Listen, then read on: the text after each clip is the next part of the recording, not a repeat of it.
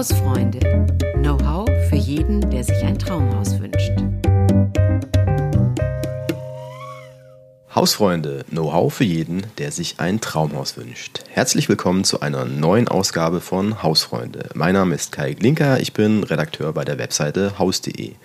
Zu Gast habe ich heute wieder Noelani Waldenmeier, Expertin für Geld und Recht bei Das Haus. Hallo Noelani. Hallo Kai. Ob Lebensmittel, Energie oder Mobilität, unsere monatlichen Kosten steigen von Monat zu Monat. Sparen ist also angesagt. Im Internet gibt es dazu auch zuhauf gut gemeinte Ratschläge.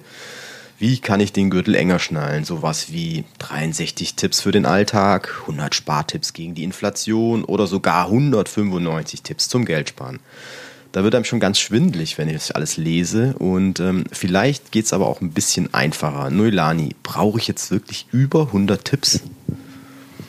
Nein. Also so viele Handlungsanweisungen braucht man nicht. Da wird man, wie du sagst, das wird, wird man ja ganz kirre dabei. Ich habe mir Gedanken über das Thema gemacht und dann kam ich schnell zum Schluss, frag einen Experten, der sich mit Geld oder die sich mit Geld auskennen. Da gibt es die Sparkassenfinanzgruppe, die hat einen Beratungsdienst, der heißt Geld und Haushalt. Und der beschäftigt sich eingehend mit dem Thema private Finanzen. Mit der Leiterin Corinna Dörr habe ich mich lange unterhalten. War sehr interessant. Und die Quintessenz unseres Gesprächs, sparen bedeutet, dass man sich auf das Wesentliche konzentriert. Tatsächlich reichen dann sieben einfache Strategien aus, um die Haushaltskasse nachhaltig zu sanieren. Ja, wenn ich jetzt höre auf das Wesentliche konzentrieren, das ist ja immer, das ist so eine sehr viel, sehr viel bemühte Floskel, würde ich jetzt mal sagen. Klingt ja auch vernünftig, aber was ist denn das Wesentliche? Ja, damit wären wir schon beim ersten Schritt. Nämlich Sparen fängt nicht im Supermarkt an, sondern tatsächlich bei dir zu Hause im stillen Kämmerlein. Du musst dich hinsetzen und nachdenken. Du teilst deine Ausgaben in Gruppen ein. Notwendig, angenehm und überflüssig. Miete, klar, ist notwendig. Lebensmittel auch. Ein Restaurantbesuch mit Freunden, angenehm.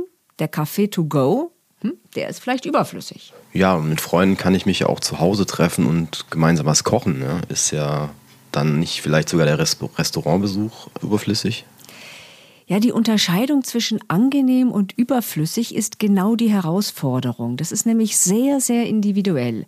Im Prinzip geht es darum, zu identifizieren, für welche Dinge, die nicht absolut notwendig sind, lohnt es sich für mich, Geld auszugeben. Also was sind meine Energiequellen? Das, das können für den einen können das wirklich die Restaurantbesuche sein. Ein anderer geht sehr gerne ins Kino und möchte darauf nicht verzichten. Und ein anderer schöpft wieder Kraft auf Reisen. Und wenn man seine Prioritäten einmal ganz klar definiert hat, lassen sich unnötige Ausgaben viel leichter identifizieren und dann natürlich auch leichter weglassen. Ja, klingt logisch. Also bei mir ist es tatsächlich so die, der Espresso mit guten Freunden irgendwie, dass ich dann, da ziehe ich dann meine Energie raus, ja.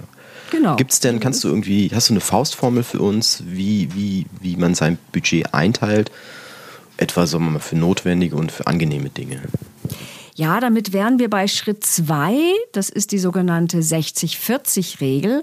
Allerdings, diese Einteilung orientiert sich nicht nach den Prioritäten, sondern nach festen und variablen Ausgaben. Also feste Ausgabe, vermute ich jetzt mal, sind so ist die Miete, Handyvertrag, die Fixkosten sozusagen.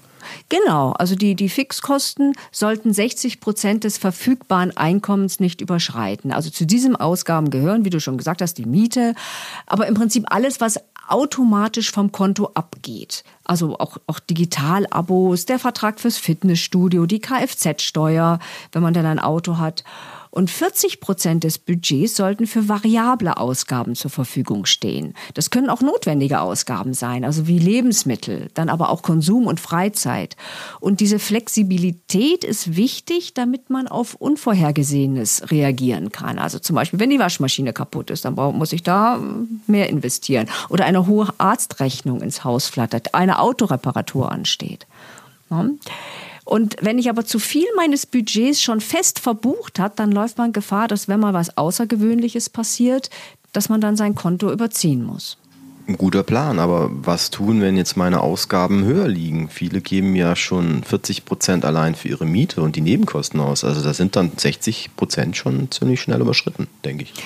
Ja, leider. Daher Schritt Nummer drei, aus die festen Ausgaben, die festen Ausgaben reduzieren. Das heißt, ich muss mal alle Verträge prüfen und mich von Überflüssigem trennen. Viele haben ja drei Streamingdienste. Ist das wirklich notwendig? Vielleicht reicht einer. Versicherungen sollte man nicht voreilig kündigen, weil es auch, wenn es eng wird, wichtig ist, sich gegen die großen Lebensrisiken zu, vers zu versichern. Aber man kann da vielleicht den Tarif wechseln und das, das ein bisschen optimieren. Auch Sparverträge lassen sich oft pausieren oder die Raten reduzieren. Nicht? Da muss man einfach mal gucken und überlegen, was man da machen kann. Oft ist es ja auch so, dass es dann, gerade wenn du sagst, die Streamingdienste, die kosten ja im Endeffekt per se nicht so wirklich viel im Monat, aber das rechnet sich dann natürlich auf. Ne? So gesehen sind wir dann bei Kleinvieh macht auch Mist. Genau, genau. Und äh, ja, aber wir hatten ja gerade, die, der größte Posten, also die Miete, der größte Posten dürften wirklich die Wohnkosten sein. Hast du da eine Idee, wie man die jetzt senken kann? Also wenn ich mir den aktuellen Wohnungsmarkt so anschaue, dann ist es ja nicht leicht, eine neue Wohnung zu finden. Und für langjährige Mieter, die vielleicht etwas günstige Mieten noch haben, bringt es ja auch nicht, sich dann von drei auf zwei Zimmer zu verkleinern, weil die Neuvertragsmieten, die sind ja mittlerweile genauso hoch dann oder noch höher. Mhm, genau, genau. Aber für diejenigen, die ein Zimmer erübrigen kommen, können, kommt dann vielleicht ein Untermieter in Frage. Okay, da muss aber dann der Vermieter mitspielen. Richtig, du brauchst die Zustimmung des Vermieters, aber in bestimmten Fällen kann er gar nicht so leicht ablehnen. Dann nämlich, äh, wenn der Mieter ein berechtigtes Interesse an der Untervermietung hat. Zum Beispiel aus wirtschaftlichen Gründen. Also konkret, wenn das Haushaltsbudget heute spürbar knapper ist als noch zum Zeitpunkt des Einzugs. Und durch die Inflation und Nebenkosten wird das in vielen Fällen so sein. Ne? Und äh, deswegen, das ist auf jeden Fall ein gewichtiges Argument. Und wenn Untervermietung, das ist ja auch eine persönliche Frage, überhaupt äh, eine möglich wäre, empfehle ich doch einfach mal Kontakt mit einem Mieterverband aufzunehmen und sich da einfach rechtlich beraten zu lassen. Vor allem, wenn abzusehen ist, dass der Vermieter da vielleicht wenig begeistert sein wird. Ich glaube jedoch, dass viele Vermieter gerade heute aufgeschlossen sind für so eine Lösung. Denn sie sind ja auch daran interessiert, dass ihr Mieter weiterhin die Miete und auch die Nebenkosten zahlen kann weil die Nebenkosten muss der Vermieter ja oft vorschießen. Nicht? Und super, wenn der Mieter eine Lösung sucht und findet. Ja, äh, sehe ich auch so. Also ist schon mal auf jeden Fall gut zu wissen. Und aber das wird, da wird jetzt auch klar, dass auch das Reduzieren dieser festen Kosten ist genauso eine individuelle Geschichte wie was wir vorhin hatten mit dem, mit dem Notwendigen und dem, dem Angenehmen. Da muss, muss man sich eigentlich auch hinsetzen und Zeit investieren, um, um zu überlegen, was ist denn da jetzt möglich. Mhm, ganz genau. Ja. Jetzt haben wir unsere festen Ausgaben neu sortiert und, und hoffentlich auch reduziert. Ähm, sprich, wir sind jetzt bei den variablen Kosten. Wie bekomme mhm. ich die in den Griff? Ja, also wir hatten jetzt zu Anfang schon unsere Prioritäten gesetzt und überlegt, worauf wir auch gut verzichten können. Trotzdem kann es natürlich leicht passieren, dass man trotzdem für grundsätzlich sinnvolle Dinge dann doch noch zu viel Geld ausgibt. Deswegen Tipp Nummer vier. Man setzt sich feste Limits für verschiedene Ausgabenbereiche. Und dann hält man sich auch daran. Also zum Beispiel sage ich mir, ich will im Monat nicht mehr als 150 Euro für Auswärtsessen ausgeben oder 30 Euro für Kosmetika, 100 Euro für Kleidung, also je nachdem. Das heißt, man muss aber auch den Überblick behalten, ja. Genau. Und wenn das schwer fällt, hilft die sogenannte Briefumschlagmethode. Also am Monatsanfang stecke ich tatsächlich in Scheinen die entsprechende Summe in, in verschiedene Umschläge ne, und beschrifte die. Auf einem Umschlag steht Ausgehen, Kleidung auf dem nächsten und so weiter und so fort.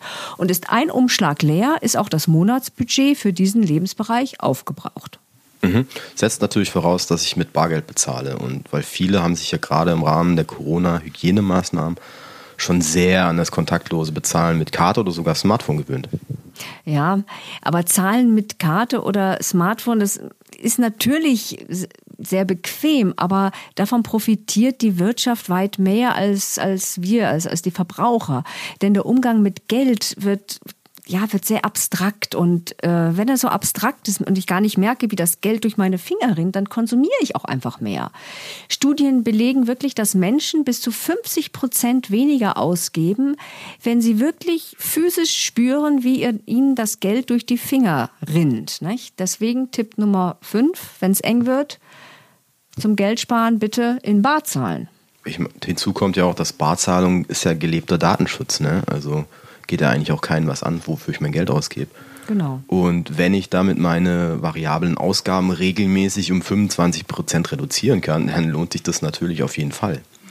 Und wenn es dann auch noch gelungen ist, die festen Kosten um 10 bis 15 Prozent zu senken, äh, also dann sind wir ja schon auf einem guten Weg, würde ich sagen. Mhm, auf jeden Fall. So, jetzt Butter bei die Fische. Wo lässt sich noch Kohle sparen? Ja, Maßnahme Nummer 6, alle Ausgaben aufschreiben. Ha, oha, der Klassiker, das Haushaltsbuch. Jetzt, wird's, jetzt werden wir nostalgisch. Ja, ja, das ist aber nicht immer notwendig. Aber viele, viele Menschen haben den Überblick über ihre Finanzen verloren. Das heißt, sie wissen gar nicht so genau, wie hoch ihre festen Kosten sind. So manches wird ja vierteljährlich oder sogar nur einmal im Jahr abgebucht. Und kleinere Beträge, die im Alterstag immer wieder anfallen, die geraten schnell in Vergessenheit. Ja, da sind wir wieder bei Kleinvieh, was bekanntlich auch Mist macht, ja. Genau, und nur wer seine Einnahmen und Ausgaben genau kennt, kann auch einschätzen, wo sich Einsparungen belohnen. Ein Blick auf die Kontoauszüge hilft, um wirklich alle Ausgaben zu erfassen. Und noch mehr Klarheit verschaffst du dir eben, wenn du ein Haushaltsbuch fühlst. Ja, das ist also doch da ist es also doch das Haushaltsbuch. Ja, aber vergiss das Buch. Heute geht das natürlich alles schon digital und mit entsprechenden Apps auch unterwegs und jederzeit mit dem Smartphone. Das ist ganz komfortabel.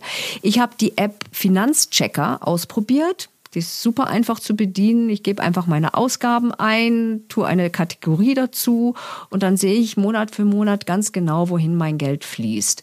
Wie viel ich für Lebensmittel ausgegeben habe, wie viel fürs Ausgehen etc. etc.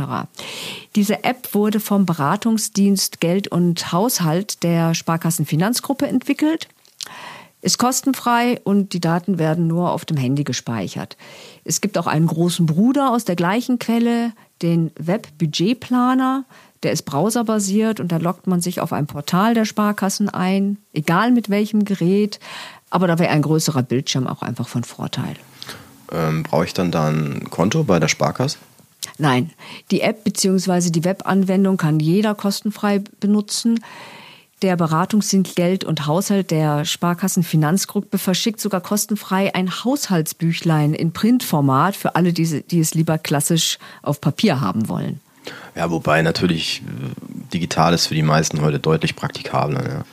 Schätze ich jetzt auch mal. Alternativen, digitale Haushaltsbücher anderer Hersteller gibt es sicherlich aber auch auf, im Apple Store oder bei Google Play.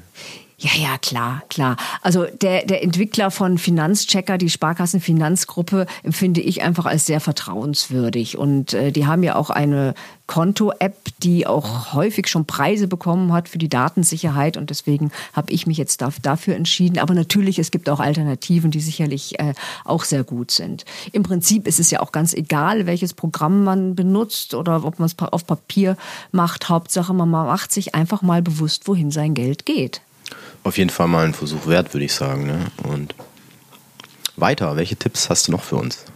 Ja, Psychologie spielt beim Kauf auch eine Rolle. Händler wollen, dass wir möglichst viel einkaufen und sie locken mit Sonderangeboten, Aktionsflächen, pipapo, damit wir Dinge einkaufen, die, die wir eigentlich gar nicht unbedingt brauchen. Gut, wenn ich deine Tipps beherzige und mich aufs Wesentliche konzentrieren, dann sollte mir das aber ja eigentlich nicht mehr passieren, oder? Ja, natürlich. Wir können den Verlockungen widerstehen, wenn wir fit sind. Ha, also nicht hungrig einkaufen gehen, der Klassiker. Genau, genau. Ist aber wichtig. Nicht? Und äh, auch wenn man müde ist, fehlt die Konzentration. Also besser nicht abgespannt nach einem besonders langen Arbeitstag nochmal schnell in den Supermarkt, weil dann ist die Gefahr groß, dass so einige Belohnungskäufe im Warenkorb landen. Also idealerweise geht man am Anfang der Woche einkaufen, hat schon einen genauen Plan, was man kochen möchte und hat schon eine Einkaufsliste gemacht und hält sich daran. Also Quintessenz, wach, konzentriert, satt und zufrieden in den Laden, dann kannst du besser widerstehen und kaufst das ein, was du wirklich vorhattest. Und äh, ja, das gilt auch nicht nur für Lebensmittel. Ne? Ja, du warst ja auch, hast ja gerade vor Sonderangeboten gewarnt, aber ich spare doch auch eine Menge, wenn ich äh, versuche, eben bewusst günstig einzukaufen. Mhm. Ja, das ist wunderbar, wenn du gezielt Preise vergleichst für die Dinge, die du wirklich brauchst. Die große Gefahr beim Schnäppchenjagen ist aber, dass man am Ende Dinge nur deswegen kauft, weil sie heruntergesetzt sind. Also du freust dich wie eine Schneekönigin darüber, dass du beim, Spar, beim Kaufen gespart hast. Fast 30 Prozent günstiger, toller Deal. Ja, aber dabei blendet man aus, dass man dafür ja auch was ausgeben musste. Nicht? Also ich habe zwar 20 Euro gespart vielleicht, super Sache, aber dafür habe ich 50 Euro ausgegeben, vielleicht für etwas, was ich nicht wirklich unbedingt brauche. Ja? Hm, stimmt, ja. Jetzt mal alle sieben Schritte nochmal kurz zusammengefasst. Also erstens, da hatten wir die Denkaufgabe, was ist mir wichtig, was ist überflüssig. Zweitens, 40 Prozent des Einkommens sollten nicht fest verplant sein. Drittens, die festen Ausgaben reduzieren. Nummer vier, die Briefumschlagmethode, Limits für Ausgabenbereiche setzen und das Budget in Bar aufteilen. Passend dazu der Schritt 5, Bar bezahlen. Genau, dann der, unser digitaler Kugelschreiber-Tipp, die Nummer 6, alle Aufgaben aufschreiben und letztlich dann, oder Punkt 7, planvoll, also am besten vielleicht mit einer Liste, wach und konzentriert einkaufen, um den Log-Angeboten zu widerstehen. Und da eignen sich ja auch so besondere Rabattschlachten wie jetzt, weil wieder gerade die Black Shopping Week, wenn ich ja weiß, was ich, was ich brauche oder was ich will, dann kann ich ja solche Aktionen gezielt abwarten. Genau. Das sollte man doch alles hinbekommen. Ja, das glaube ich auch. Aber jetzt geht mir eine Sache geht mir immer noch durch den Kopf, wenn ich jetzt Prioritäten setze. Sparen geht ja letztlich nicht ohne Verzicht. Und äh, aber wie erhalte ich dann dann die Lebensfreude? Darauf kommt es doch an. Mhm. Ja, die Priorisierung, die sorgt ja einmal dafür, dass ich nicht auf das, was mir am wichtigsten ist, verzichten muss. Zumindest nicht ganz verzichten muss. Aber klar, einige angenehme Aktivitäten und Ausgaben, wenn man wirklich sparen will und muss, müssen dann gestrichen werden, ja. Aber da hilft ein Umdenken. Schöne Freizeitaktivitäten, die brauchen gar nicht teuer zu sein. Wir leben in einer Konsumgesellschaft und Geld ausgeben, um Spaß zu haben, ist zur Normalität geworden. Kino, Restaurantbesuch, Freizeitpark. Aber das, das geht auch anders, ja. Ein Ausflug mit Picknick kann ebenso viel Spaß bereiten, sogar im Winter. Oder ein Spieleabend mit der Familie. Wenn man unter Freunden Brett- und Gesellschaftsspiele austauscht, kann man Neues entdecken, ohne dass man dafür gleich ein neues Spiel kaufen muss. Ja, und äh, viele Stadtbibliotheken leihen ja auch Spiele aus, also wenn es jetzt darum geht. Ja, auf jeden Fall Kinderspiele bekommt man da zuhauf. Genauso können Kinder aber auch mit ihren Freunden untereinander Spielesachen ausleihen. Und die Gemeinden bieten auch oft kostenlose Veranstaltungen, sowohl für Kinder als auch für Erwachsene. Mit Kreativität und dem Mut, Neues auszuprobieren, kann man eine ganze Menge Geld sparen und dabei trotzdem jede Menge Spaß haben. In diesem Sinne sind wir schon wieder am Ende unseres Podcasts angekommen. Wir hoffen, wir konnten Ihnen ein paar hilfreiche und praktikable Spartipps an die Hand geben. Noilani, dir wieder vielen Dank für deine Recherche und die vielen Informationen. Gerne. Auf unserer Website haus.de haben wir auch nochmal Spartipps für Sie zusammengestellt. Die Links finden Sie in den Show Notes. Wenn Sie darüber hinaus Fragen, Wünsche oder Anregungen haben, zum Beispiel welches Thema wir hier unbedingt mal besprechen sollten, dann schreiben Sie uns gerne an hausfreunde.haus.de. Und selbstverständlich können Sie unseren Podcast auch liken oder beim Streamingdienst Ihres Vertrauens abonnieren. Für heute verabschieden wir uns. Tschüss und bis zum nächsten Mal. Tschüss.